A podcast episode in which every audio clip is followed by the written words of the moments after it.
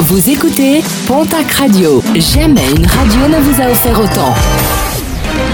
L'information locale à 6h, c'est sur Pontac Radio.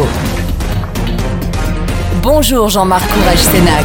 Bonjour à toutes et à tous. Les pompiers de la région en renfort dans l'Aude, des pompiers du Gers, des Landes, des Pyrénées-Atlantiques et des Hautes-Pyrénées ont rejoint l'Aude afin d'aider la population durement impactée par les intempéries et les inondations meurtrières. Prison ferme pour quatre individus qui avaient agressé un homme de 36 ans ce week-end rue Serviez à Pau.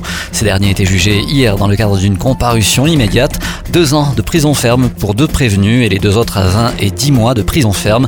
Un cinquième jeune mineur sera lui présenté prochainement devant la justice. Toujours dans le domaine judiciaire, l'ouverture ce mardi à Tarbes du procès des agresseurs homophobes. Procès reporté pour des problèmes de procédure. Plusieurs victimes identifiées dont certaines n'ont pas souhaité porter plainte pour préserver leur entourage.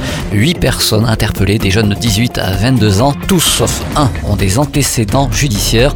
Le verdict est attendu demain dans la soirée. Ils encourent jusqu'à 10 ans de prison. Commission de discipline ce mardi pour un chauffeur de taxi de Pau. En mai, ce dernier avait refusé d'embarquer un aveugle sous prétexte qu'un chien guide l'accompagnait avant de se raviser. Un refus qui peut entraîner une amende de 450 euros. Le transfert d'un migrant vers l'Italie bloqué par le tribunal administratif de Pau. Le juge s'est basé sur des rapports de l'ONU, d'Amnesty International et de Médecins sans frontières pour prendre sa décision. Une décision prise pour risque de traitement inhumain et saluée par plusieurs associations. Opposition symbolique, celle d'une vingtaine de maires des vallées béarnaises. Ces derniers ont pris un arrêté interdisant la divagation des ours sur leur commune. Un arrêté pris quelques jours avant le lâcher des deux ours slovènes sur le massif pyrénéen. Ouf de soulagement pour la famille de Thomas Gallet, condamné à 4 ans de prison au Maroc et écroué depuis 2016. Le Gersois va prochainement être transféré en France, cela afin de lui permettre de purger le reste de sa peine dans son pays.